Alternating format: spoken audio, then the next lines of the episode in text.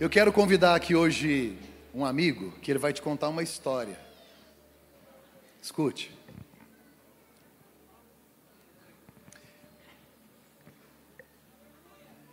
Quando ele contou essa história para mim, eu fui muito abençoado. Sabe de quem que eu lembrei? De você. Ele vai ter um tempo aqui para te contar uma história. Ele tem autoridade nessa história para falar. E eu queria que você abrisse o seu coração. Não se movimente. Eu queria que você não falasse com ninguém. Eu ando o Brasil inteiro, viajo, vou por vários lugares. E Deus tem me presenteado com umas coisas assim que. Ontem eu estava sentado e ouvindo, falei, Deus, obrigado por estar aqui hoje. Obrigado por essa conexão. Ele mora no Paraguai, ele é paraguaio, fala português, mais ou menos, mas fala, porque a esposa é brasileira, então ele fala português, porque todo homem inteligente, em qualquer lugar do mundo, ele tem que casar com uma brasileira. É lógico. Eu queria, vem cá, Salinas, pastor Salinas, um homem cheio do Espírito Santo.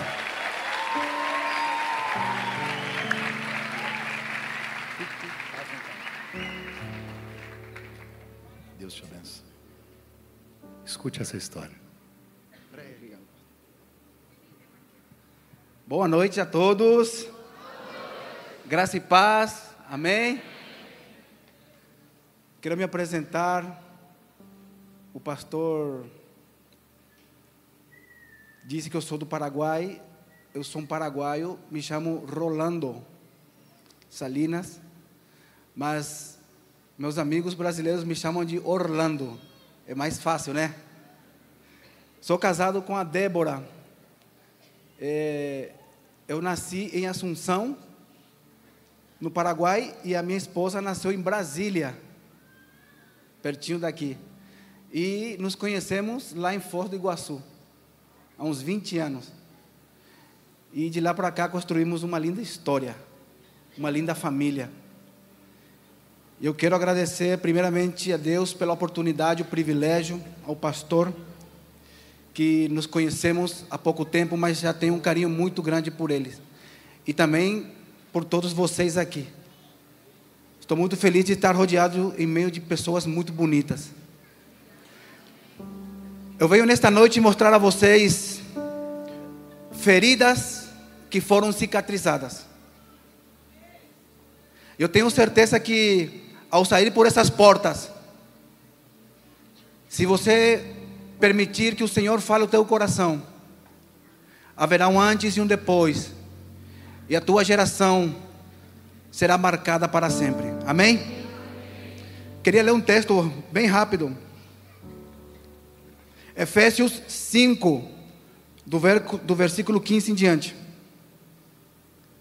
Tenham cuidado com a maneira como vocês vivem,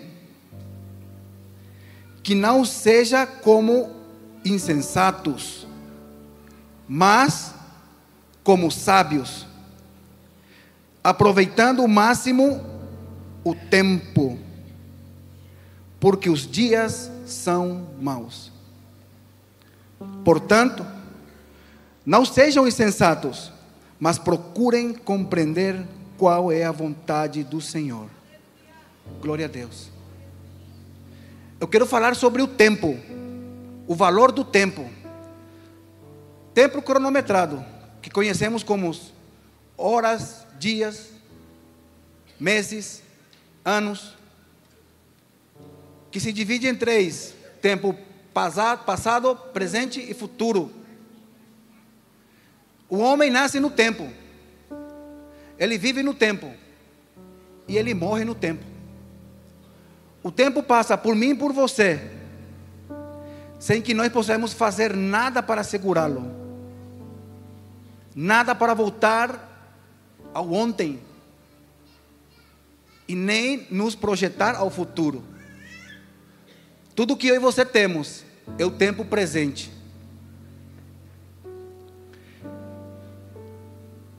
Durante a nossa vida, desde o nascimento até a morte, passamos por algumas estações, algumas etapas. Entre elas temos a infância, a adolescência, a idade adulta e a terceira idade. E para cada uma dessas estações, há um tempo determinado. Existe o tempo para viver essas etapas da vida. E muitas vezes, por falta de entendimento, mal aproveitamos esse recurso tempo. E às vezes, somente valoramos depois que perdemos. E muitas vezes deixamos as coisas importantes para depois. E justamente por culpa dessa palavra depois, problemas surgem. Filhos se perdem. Porque os pais deixaram para depois amá-los. Depois corrigi-los. Depois dedicar um tempo a eles. Casamentos terminam porque o casal deixou para depois dialogar, depois ter um tempo de qualidade juntos, depois se perdoarem. Pessoas se desesperam na alça de um caixão, porque deixaram para depois abraçar, depois amar depois perdoar.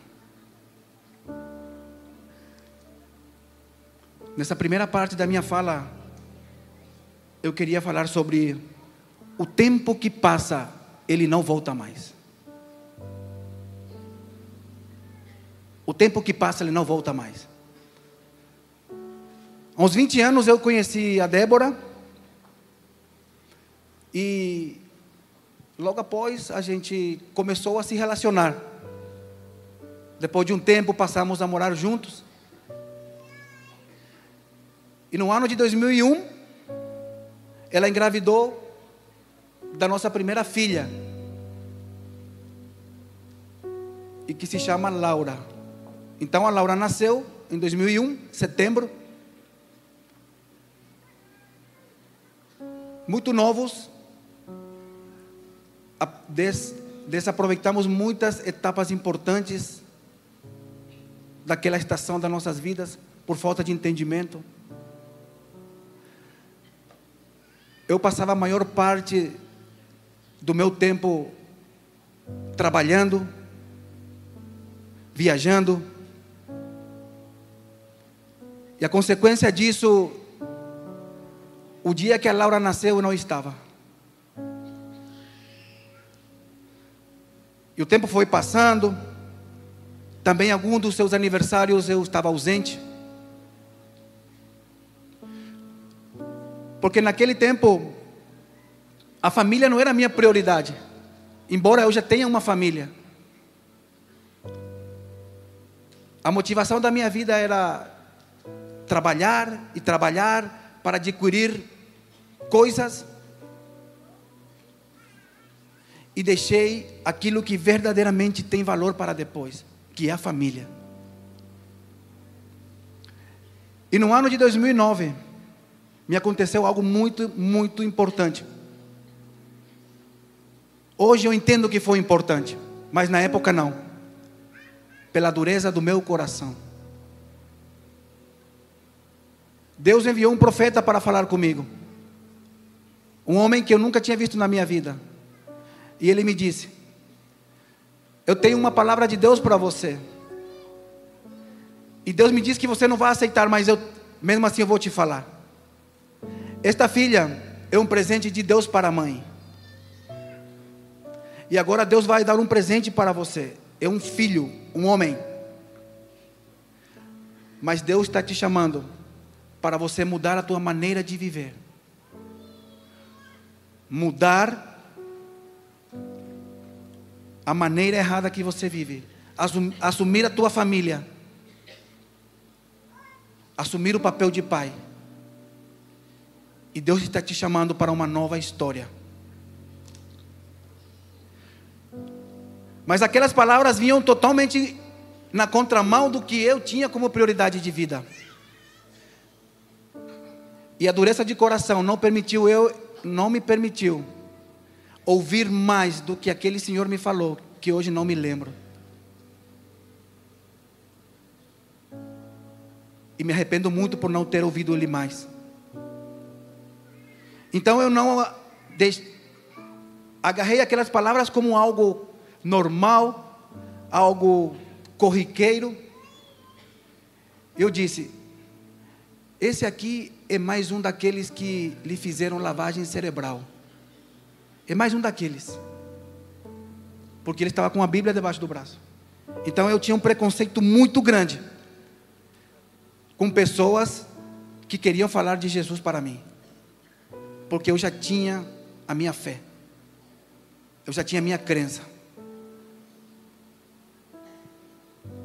Resultado: alguns dias depois, a Débora sentiu algo, alguns desconfortos, fez o teste e descobriu que estava grávida. E algum tempo depois, soubemos que seria um menino. Então nasceu o nosso segundo filho, Orlando. Me lembro naquela época, o Cristiano Ronaldo estava, estava em ascensão, o jogador. Meu nome é Rolando e o nome dela é Cristina, Débora Cristina. Daí eu falei, vou colocar o nome dele de Cristiano Ronaldo. Aí chegamos no cartório. Aí eu pensei, mas se eu colocar esse nome, vão achar que é por culpa desse jogador. Aí eu falei, eu quero colocar o nome dele de Rolando Júnior. Aí a moça falou: Tem certeza, pai? Porque vão, vão brincar com ele na escola. Então eu falei: Então coloca o nome dele de Orlando. Então nasceu o Orlandito. E aquele homem não estava errado. Porque aquele filho foi um presente de Deus muito grande para a minha vida. Mas os meus olhos viram essa criança nascer, crescer, mas não foram suficientes para que eu pudesse parar e tentar mudar a maneira como eu administrava a minha vida. Em vez disso, eu vivia mais afundado na ganância, tentando acumular riquezas. Ficava dias fora de casa. Eu não sabia Mas hoje eu sei que essas atitudes tornaram os meus filhos em filhos órfãos de um pai vivo. Filhos órfãos que têm seu pai vivo dentro de casa. O corpo está presente, mas ele está distante dos filhos distante de um abraço, distante.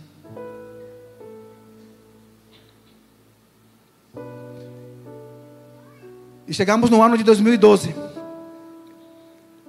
A Laura estava com 10 anos, Orlandito com 2, e fomos fazer um passeio para Camboriú. Ele fica lá em Santa Catarina, na praia. E lá tem uma serra, quando você vai chegando, numa cidade que chama Joinville, e sofremos um acidente grave. Naquele dia, meu irmão também nos acompanhava. E um caminhão perdeu os freios naquela serra. E ele se chocou violentamente contra o nosso carro. Eu não tive tempo de ver, mas ficamos sabendo depois que o caminhão vinha se chocaram em alguns outros carros, jogando os carros para fora, pegando fogo nas suas rodas e nos atingiu em cheio. E segundo o laudo da polícia rodoviária, o nosso carro, após bater numa mureta, ele conseguiu voar e quebrar a copa de uma árvore de seis metros, para logo cair. Eu me lembro que consegui soltar meu cinto, quebrei o vidro que já estava todo quebrado. E gritei pelas crianças, gritei pela Débora. E quando eu eu saio para fora, eu vi que a Laura estava em uma valeta. Ela foi jogada para fora do carro. E ali estava inconsciente, perdendo sangue. Então eu, ali é a lembrança que eu tenho do acidente, eu, eu apaguei. Eu, fui, eu acordei dentro de um hospital na cidade de Joinville. E ali eu tive a notícia que o motorista do caminhão e o meu irmão de 18 anos morreram no local do acidente.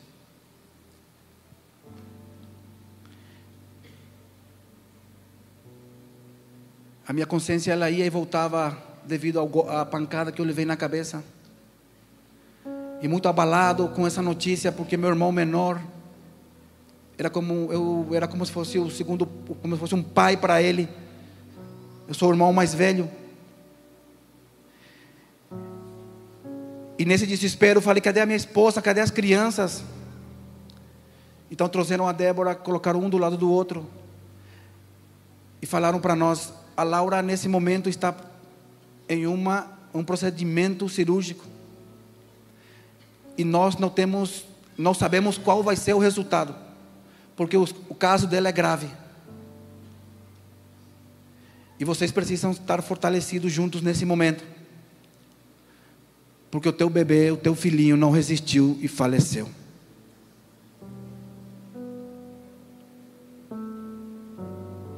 O Orlandito está morto.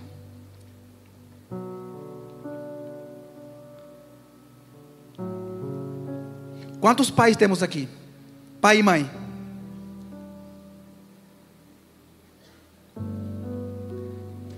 Eu, quando recebi essa notícia, voltei no tempo e lembrei que algumas horas ele estávamos no café da manhã no lugar onde a gente parou para dormir. E lembrei dele daquele jeito brincalhão. Ele me chamava de bai, bai. Dele subir no meu colo e apertar assim meu, meu rosto.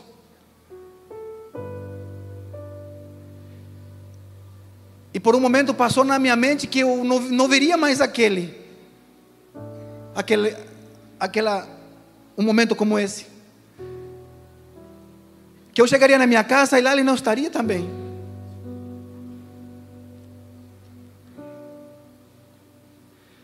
Fui tomado por uma dor, por um desespero. Então conseguiram me dar alta, com muita dificuldade, para transportar o corpo do meu filho e do meu irmão até o Paraguai. Aquilo que era para ser um passeio de repente, de repente, se tornou em um pesadelo. O acidente foi no domingo 19 de fevereiro de 2012, domingo de carnaval. Já era na quarta-feira quando levamos eles para enterrar.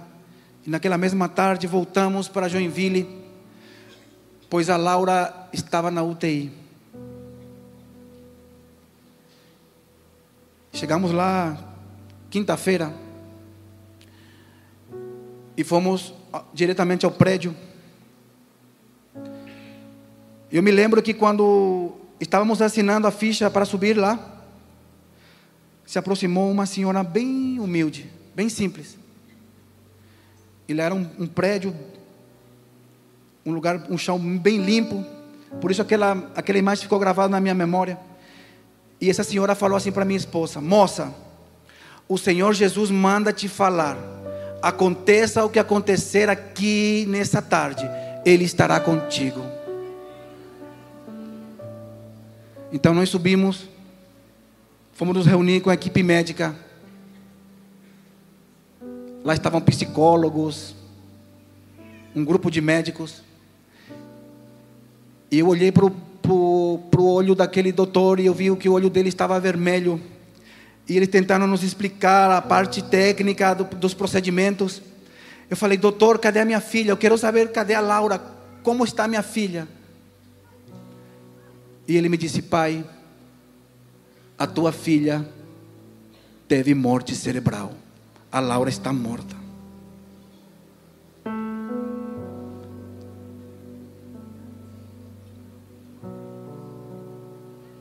A Débora e eu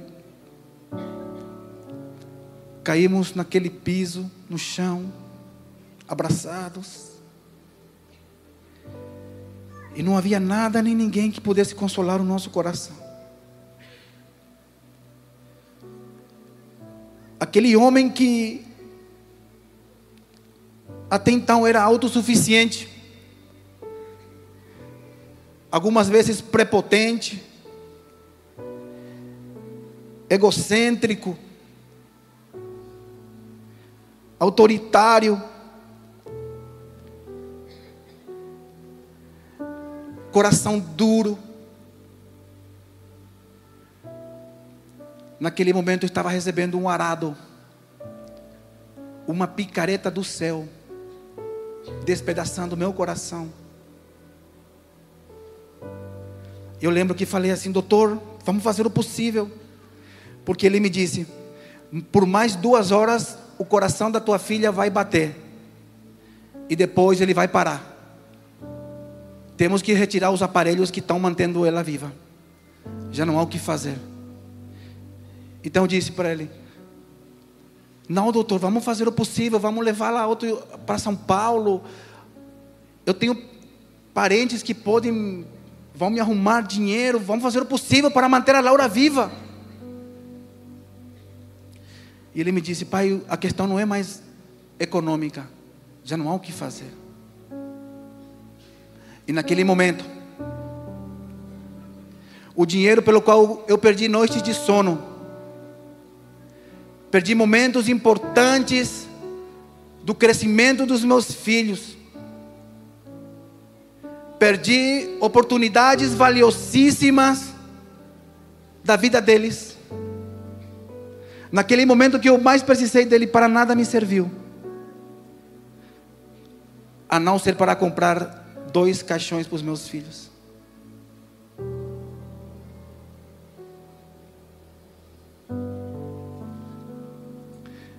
Então, mais uma vez, recebemos o corpo da Laura e voltamos com ele até o Paraguai.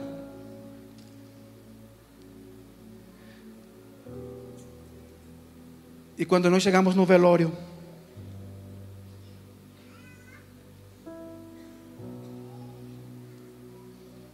eu abracei aquele caixão branco.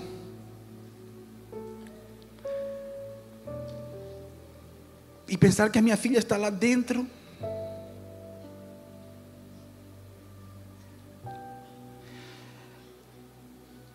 dos cabelos bonitos, uma morena, uma menina muito bonita. Eu falei, filha, como eu queria te dar um abraço.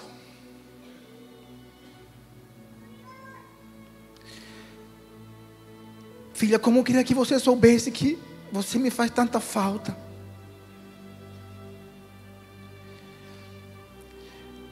Filha, como eu queria que tivéssemos uma oportunidade de comer uma pizza juntos, como você tanto quer. Filho, como eu queria que você saísse daí para a gente ir jogar bola juntos. Filho, te prometo que a partir de hoje vou me tornar o melhor pai do mundo.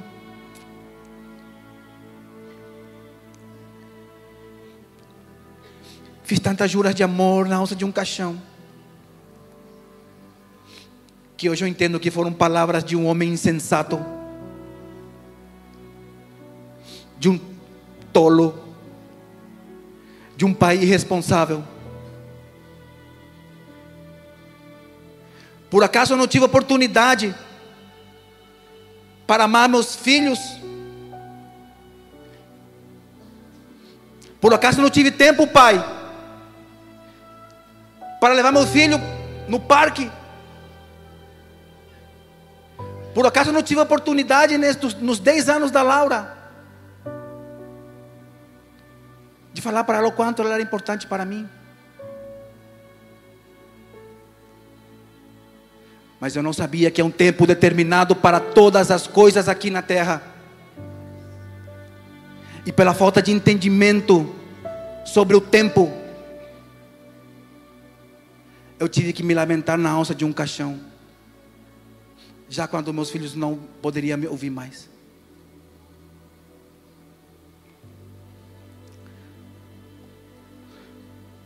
Mas eu não sabia. Por isso eu tive que valorar somente depois que eu perdi.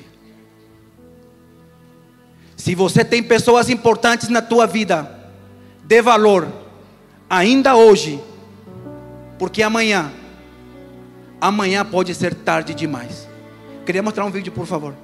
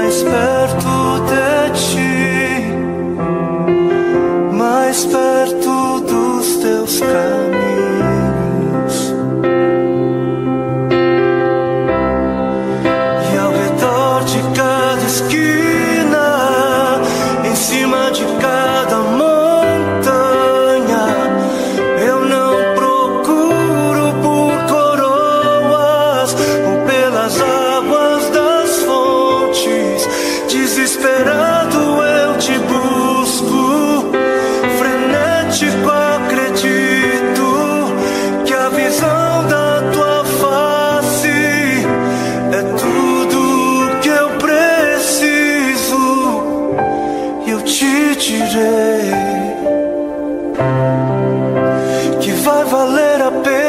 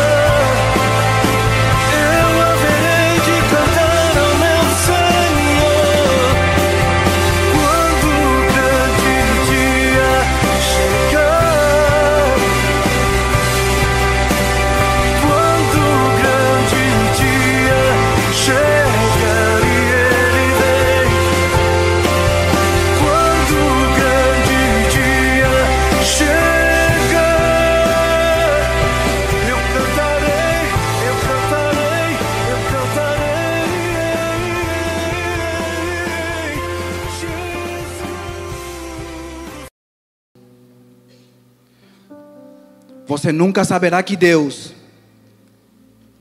é tudo o que você precisa até o dia em que Ele seja tudo o que você tiver.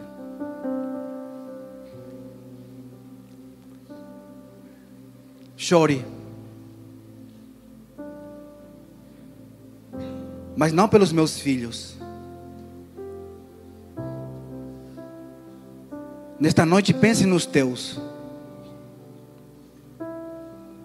Como está a tua vida? Como está a tua casa? O que tem sido a tua prioridade? Quem te garante que amanhã você vai ter a oportunidade de abraçar, perdoar,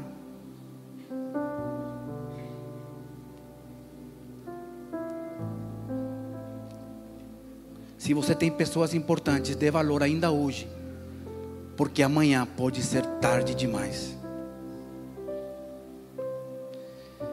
E eu inicio esta segunda parte dessa história falando que Deus é o Deus das oportunidades. Deus é o Deus da segunda chance.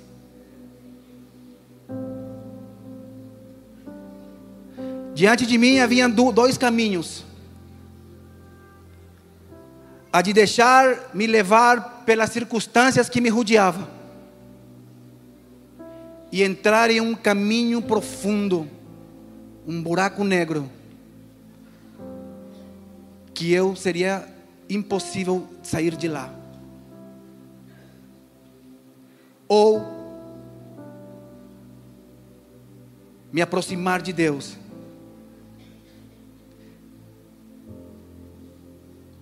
me achegar a Ele. Porque somente Ele tem a palavra de vida. Então, quando, depois do enterro da Laura, eu estava muito quebrantado. Havia um arrependimento muito grande, verdadeiro e sincero no meu coração. Foi preciso pegar na alça do caixão dos meus filhos, para que somente ali esse coração duro pudesse estar pronto para que a semente da palavra de vida pudesse entrar e produzir frutos. Eu me lembro em meio a um a uma dor profunda, eu me, me afastei do lugar que estávamos. Eu fui, falei, Deus, por que dessa maneira? Que eu fiz de tão errado para merecer isso?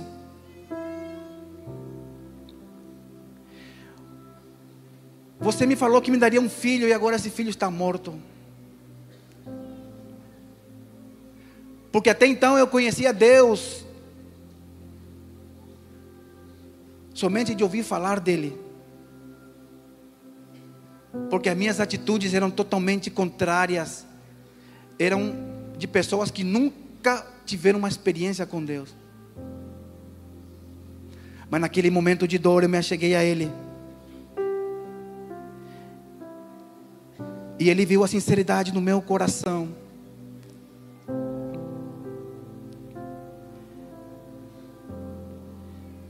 E Ele me visitou.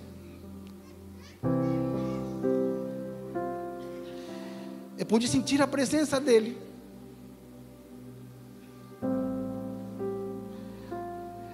E ele me disse assim: Filho, isso que você está passando não é para a sua perca, isso é um ganho para a tua vida. Agora você não entende, mas logo você vai entender. E a palavra que vem de Deus vale mais do que ouro em pó. Essa palavra que entrou na minha mente. Eu nunca tinha lido Bíblia na minha vida, até ali. E algum tempo depois, eu encontrei esse versículo que está lá em Provérbios. A sabedoria que vem de Deus vale mais do que ouro em pó. E ele me disse: os teus filhos, eles não estão mortos. Teus filhos estão vivos. Porque a morte foi vencida há mais de dois mil anos atrás. E quando Jesus subiu numa, subiu numa cruz, morreu, mas ao terceiro dia ressuscitou. É o primeiro dentre os que ressuscitou. E consequentemente, todo aquele que nele crê, também ressuscitará. E todas as crianças, agora vou trazer o nosso linguagem, que, que morrem, elas vivem, porque não tem pecado e tem acesso livre. Mas ele me disse: Mas, se você morresse nesse acidente, haveria uma separação eterna, e nunca mais você reencontraria teus filhos, porque você não tinha salvação, você não tinha Salvador o teu nome não estava escrito no livro da vida.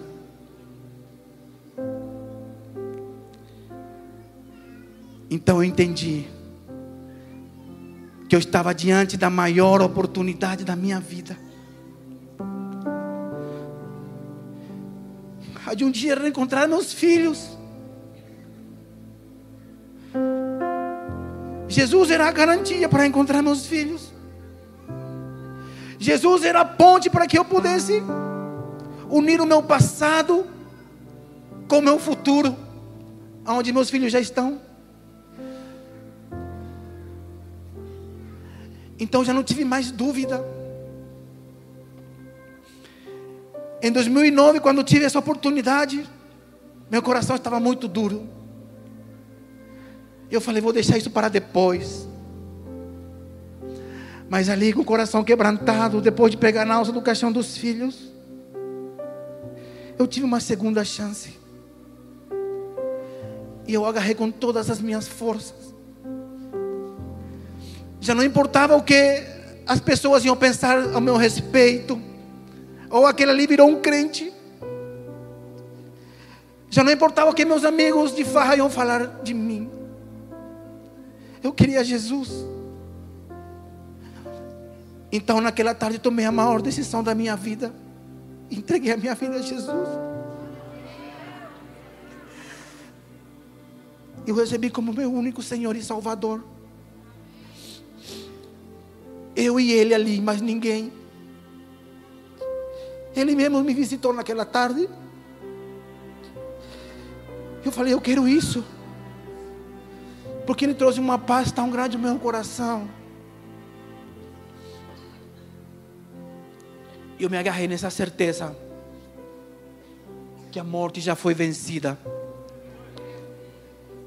E consequentemente todo aquele que crê em Jesus também ressuscitará.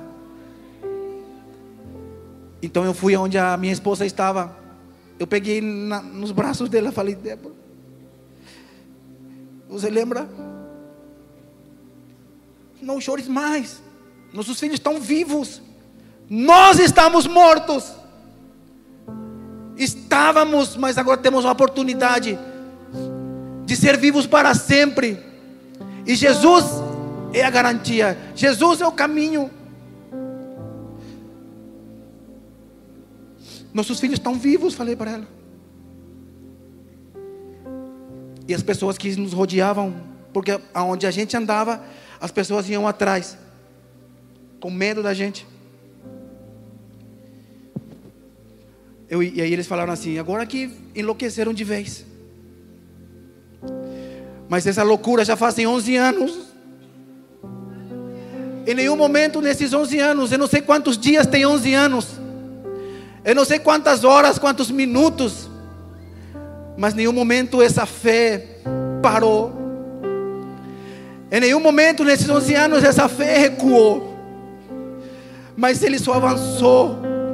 Avançou avançou, avançou, e hoje estou aqui, nesse lugar, para dizer para você que Jesus Cristo é real, que Jesus Cristo tem vida eterna para todo aquele que nele crê, que Jesus Cristo cura corações que estão feridos, que Jesus Cristo restaura.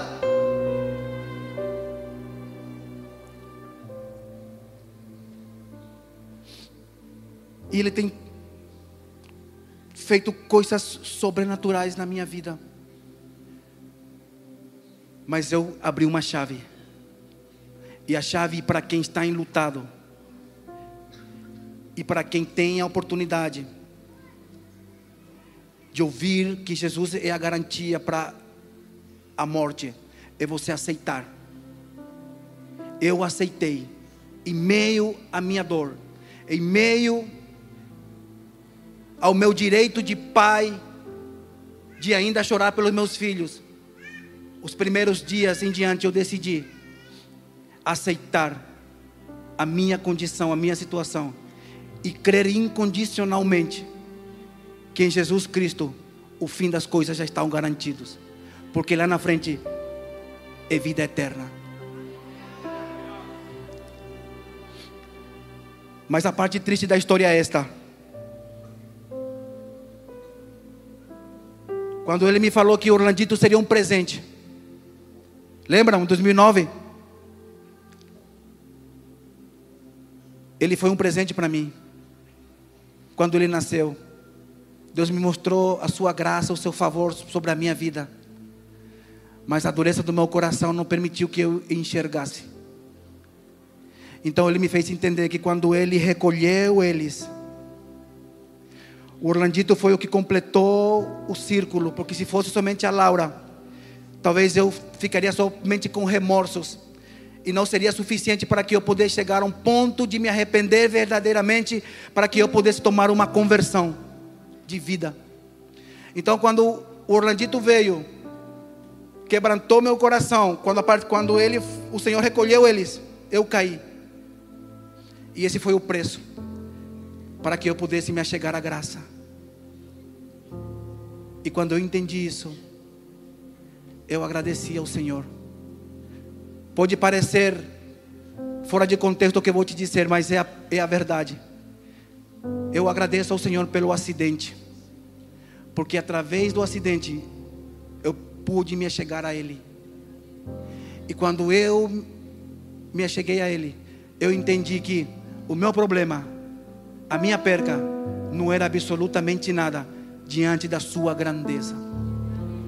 Porque eu entendi que os filhos não eram meus, eram herança do Senhor, e que estava somente por um tempo sobre o meu comando para que eu pudesse dar destino, para que eu pudesse ensiná-los o caminho que eles devem andar. Mas o caminho que eu andava eram caminhos de morte. Então o Senhor interveio a tempo e levou eles ainda inocentes. Porque se eles ficassem ainda nas minhas mãos, eu era alimentado pelo padrão do mundo e eles seriam ensinados da mesma maneira. E o fim disso seria a morte eterna. Então o Senhor interveio a tempo, recolheu meus filhos ainda inocentes e me converteu, me transformou, para que um dia nós pudéssemos nos encontrar para sempre. E Ele me fez entender que se eu entendesse, quando eu tive a oportunidade de andar nos caminhos do Senhor, e esta é a única parte triste dessa história o acidente não iria acontecer. Se eu tivesse entendido em 2009, o acidente não iria acontecer. O acidente foi necessário porque era a única maneira, era o preço para que eu pudesse entregar o meu coração. Então Senhor, com poucos dias, me curou. 30, 40 dias, estava totalmente realizado em relação aos meus filhos, porque eu tive a certeza de onde eles estavam. E eu entendi que havia ainda um tempo aqui para a minha vida. E eu fui sendo transformado de glória em glória, de dia após dia. Os meus passos foram mudados, os meus olhos foram transformados a minha mente foi transformada, a minha vida foi mudada. Aquele homem que por muitos anos falou para a mulher dele: Não se iluda comigo, pois eu não sei até quando vou estar com você. Eu não sei se eu quero estar com você para sempre. Estou com você por culpa das crianças. Mas agora esse homem conheceu Jesus. Jesus entrou na vida dele e me mudou.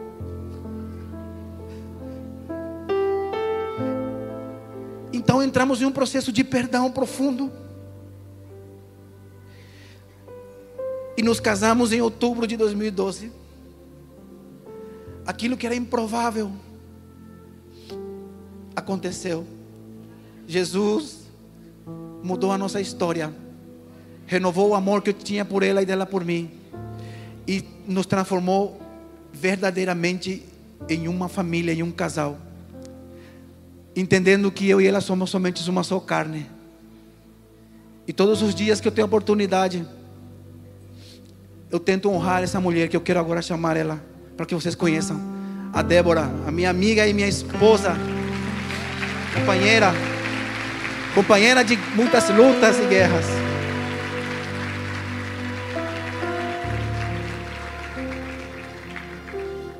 Boa noite. Eu quero ser breve, mas bem sucinta. Aos meus 14 anos, eu havia entregado a minha vida a Jesus. Eu havia descobrido que o homem a quem eu chamava de pai, na verdade, não era o meu pai. Eu era fruto de uma mentira da minha mãe e do meu padrasto. Aos 18 anos eu conheci o Orlando e comecei a andar no padrão do mundo. Muitas vezes com, uma, com um pé fora e outro dentro da igreja.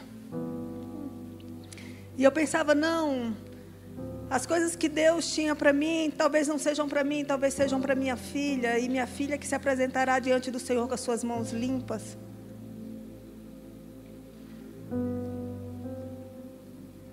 Mas dentro daquela UTI, depois de receber a notícia da morte cerebral dela, eu pedi para vê-la pela última vez. Pergunte a um órfão o que é um abraço de um pai.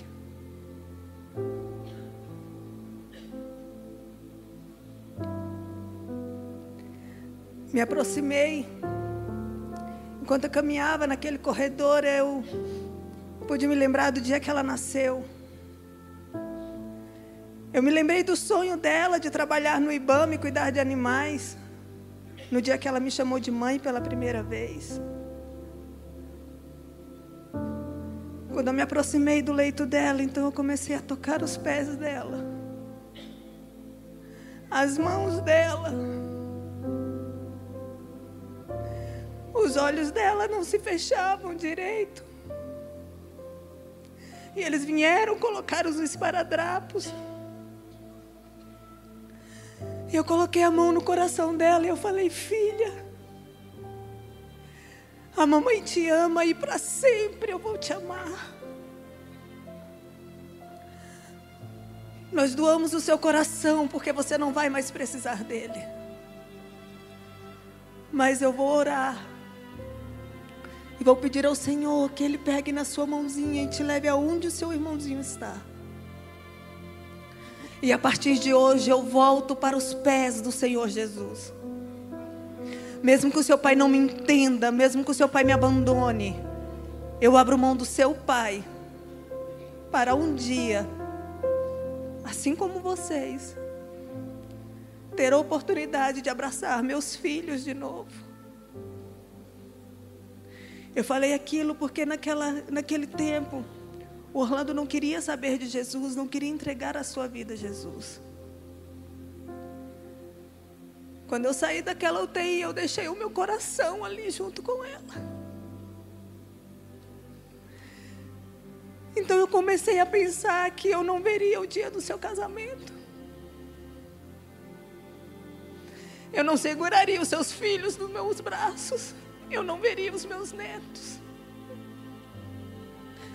Eu não tinha mais por quem viver. Eu não tinha por quem levantar todas as manhãs. E a única coisa que eu falava era: Deus, Senhor, me perdoa.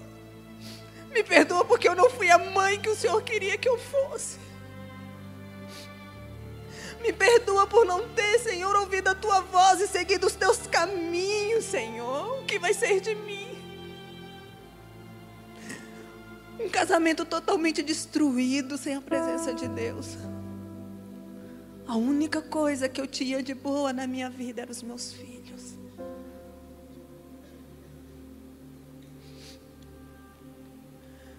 Naquela UTI, verdadeiramente, eu entreguei meu coração a Jesus.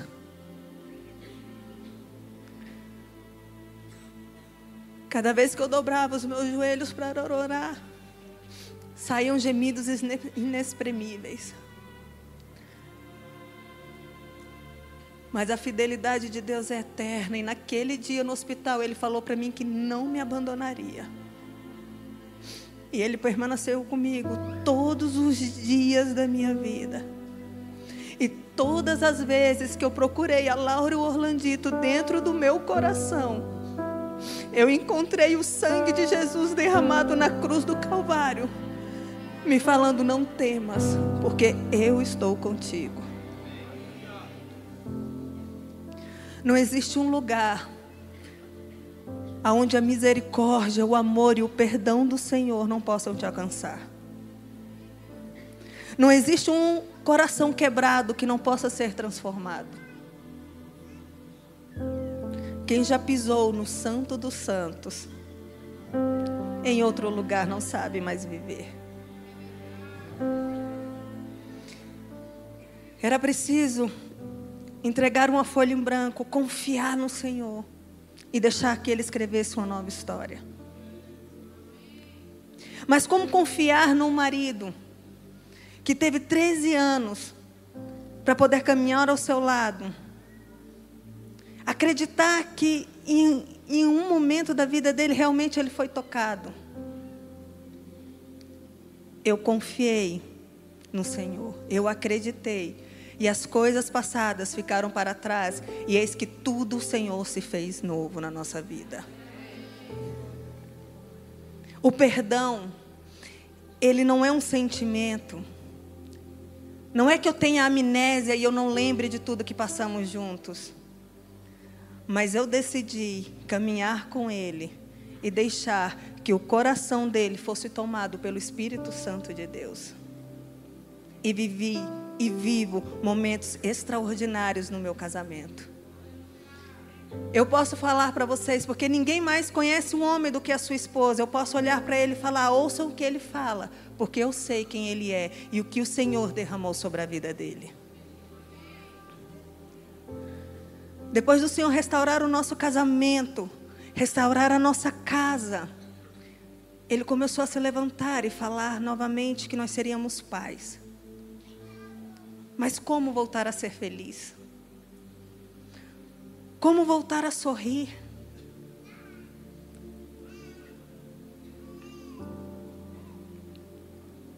Quando Deus, Ele promete algo, Ele é instantâneo, mas não imediato, por causa da dureza do nosso coração. Muitas pessoas próximas de mim falavam: Não, Débora, esquece esse negócio de ser mãe, aproveita e vai fazer uma faculdade. Ah, não, filho dá, você, ó, filho dá muito problema. Filho, essa geração está perdida. E eu falava: Não, eu sei o que é ter um jardim com flores. Não, você agora pode ser influenciadora, você pode ser isso, você pode ser aquilo. Os meus filhos nunca foram um peso para mim. A Laura e o Orlandito nunca foram contas para pagar. Eles foram a graça derramada na minha vida para que eu descobrisse o que era o amor verdadeiro, o que era amar e ser amada, o que era ter uma família. Porque eu não tive quando criança. O grande mal desse século não é o espírito de Jezabel que reina, o que reina nesse século, na nossa geração, é o espírito do eu. Satanás tem inundado os nossos corações e nos tirado do lugar de mãe, da que protege a próxima geração, e nos colocado para buscar coisas periféricas e deixar os nossos filhos nas mãos de pessoas que trazem as suas próprias más experiências e marcam o coração dos nossos filhos.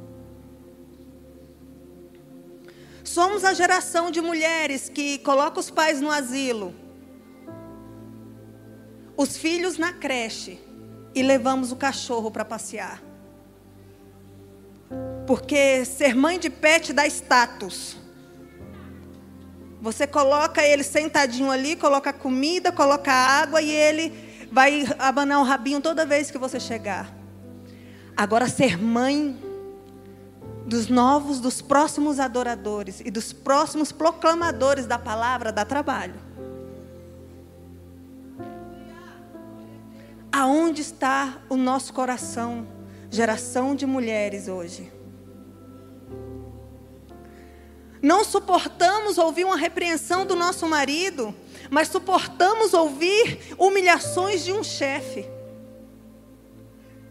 Falamos que doamos as nossas vidas ao Senhor, queremos servir a casa do Senhor, mas não queremos servir os nossos filhos. Não queremos servir os nossos maridos. Porque afinal o mundo fala, fala que os nossos maridos são os nossos matadores de sonhos. Os nossos maridos são os nossos adversários nos dias de hoje. Sendo que o Senhor, aquele a quem nós dizemos que amamos, colocou eles no lugar de cabeça da nossa família. Eu falo que verdadeiramente um casamento só acaba quando a mulher desiste do casamento, quando ela está fora do propósito. Então o que, que Satanás fez? Eu vou tirar a mulher de dentro de casa eu vou tirar ela da guarda dos seus filhos e vou atacar a próxima geração e matar ela. Nunca se ouviu falar tanto de abuso infantil e de suicídio infantil. E clínicas de psicólogos tão cheias de crianças de 8 anos de idade, porque simplesmente elas não sabem o que é, quem elas são, porque elas perderam a identidade, elas perderam a referência, elas perderam as suas mães dentro de casa. Vocês podem falar, não, para você é fácil falar assim, não. Quando eu engravidei do Orlandito, eu estava no melhor, na melhor fase da minha vida profissional. E eu larguei tudo, por tudo. Eu falei, eu quero ficar em casa. Porque eu quero ter uma gestação diferente, eu quero educar o, o, os meus filhos num caminho diferente. E esses dois anos do Orlandito, que eu fiquei em casa, foram os dois anos mais extraordinários da minha vida como mãe. São essas lembranças que eu trago no meu coração. E não as lembranças da roupa da nova coleção. Seus filhos não precisam, os nossos filhos não precisam de brinquedos caros. Eles não precisam de roupas da moda. Eles precisam de um lar. Quando o pai e uma mãe se separam, um filho não tem para onde voltar, ele não tem um lar para voltar. Ele apenas volta para a casa ou da mãe ou do pai. Eu costumo dizer que o homem, nós somos a estrutura de uma casa, o lar é uma casa, o homem é o telhado, Cristo é a base. E nós, mulheres, somos as paredes. Se nós estamos estabelecidas na rocha que é Cristo, nós suportamos o vendaval. O teto pode voar. Cristo vem e se posiciona no lugar. Mas quando nós, mães, mulheres, saímos da essência que Cristo reservou para nós, nós deixamos a próxima geração totalmente desprotegida, sem nenhuma parede. E quando nós nos encontrarmos com Cristo naquele dia, que os olhos de fogo dele atravessaram os nossos olhos, ele vai perguntar: O que você fez da geração que eu te dei, da próxima geração? Não, Senhor, eu preguei no meu trabalho, eu fiz muitas coisas, muitas pessoas aceitaram Jesus, sim, sim, mas e o que eu dei nas tuas mãos? E o que eu gerei no seu ventre, e o que eu soprei no seu ventre, aonde está?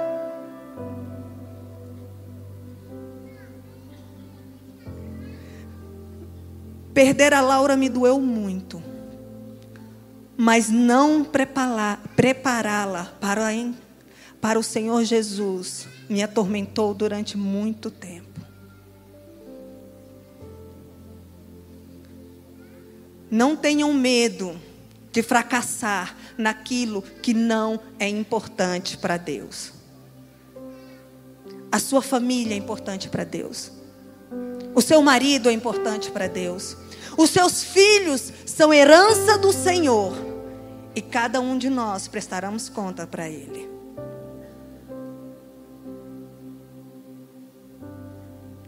Eu decidi ir na contramão de tudo que as pessoas falavam, porque eu sabia o que era ter uma família. Para mim ser mãe de novo, era preciso entrar num tratamento de FIV. E havia uma palavra de Deus sobre a minha vida de que eu seria mãe de novo. Só que quando o Senhor liberou aquela palavra, Ele não me contou todos os processos que eu passaria. Eu tive inúmeros negativos. E nessa caminhada eu tive mais três abortos espontâneos. Cada negativo eu juntava os cacos do meu coração e eu falava uma palavra de Deus sobre a minha vida. Há uma palavra de Deus sobre a minha vida. Cada vez que eu abortava um bebê, eu falava uma palavra. Ele liberou dos céus. O Rei da Glória inclinou o seu cedro de misericórdia sobre a minha vida, sobre a minha família. E uma palavra sobre a minha filha sobre a minha vida e eu vou lutar até o fim, porque eu, eu o conheço, eu sei quem Ele é, e eu sei de onde Ele me tirou e para onde Ele pode me levar, e eu vou seguir até o fim.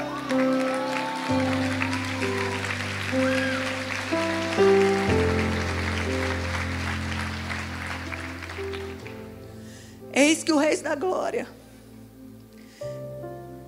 Ele pode pegar o luto, e transformar em alegria.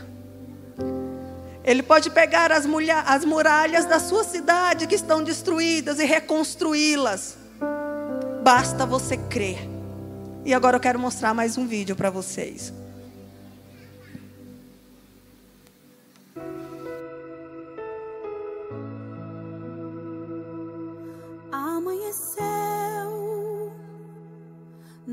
Pesquei.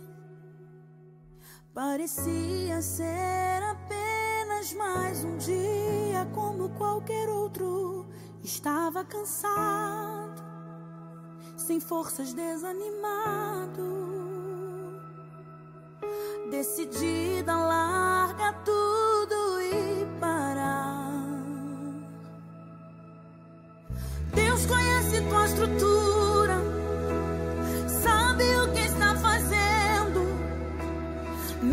que seja difícil, não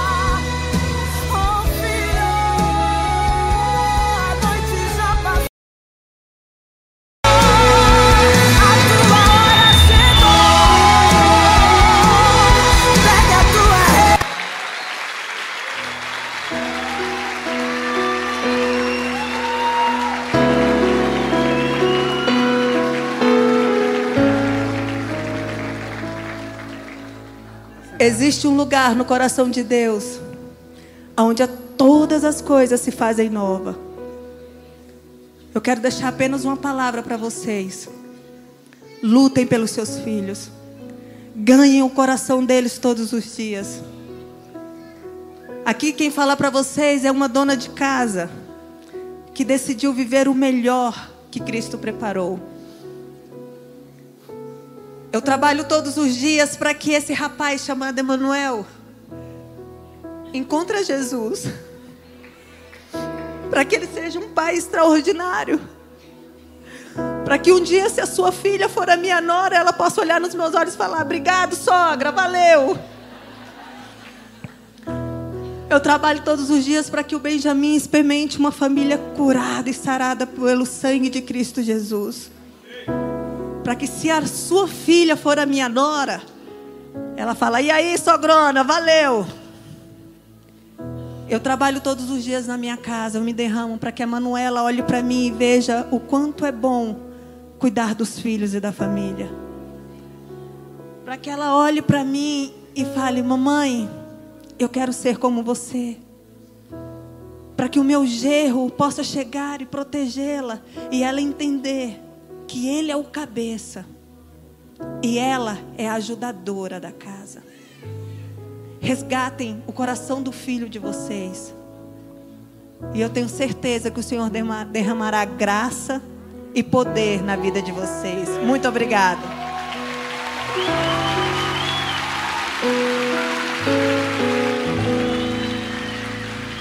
Muito obrigado, muito obrigado. Já finalizando, eu quero dizer que nós não viemos aqui para contar uma história triste para te emocionar. Nós viemos aqui como um alerta. O que você está fazendo da tua vida? Como está a tua casa?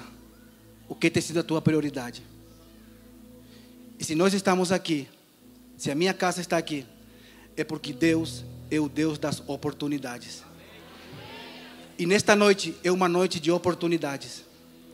Se você está aí e está dizendo assim no teu coração, eu não preciso passar pelo que essa família passou para que eu possa deixar o meu coração, que Jesus entre no meu coração. Esta é uma noite de oportunidades. E essa pode ser a tua segunda e talvez tua última oportunidade. Se você está aqui e quer ter o seu nome escrito no livro da vida, entregar tua vida a Jesus, quero que você dê um sinal assim com as suas mãos, bem alto para que eu possa ver abençoar tuas mãos. Quero abençoar cada uma dessas mãos.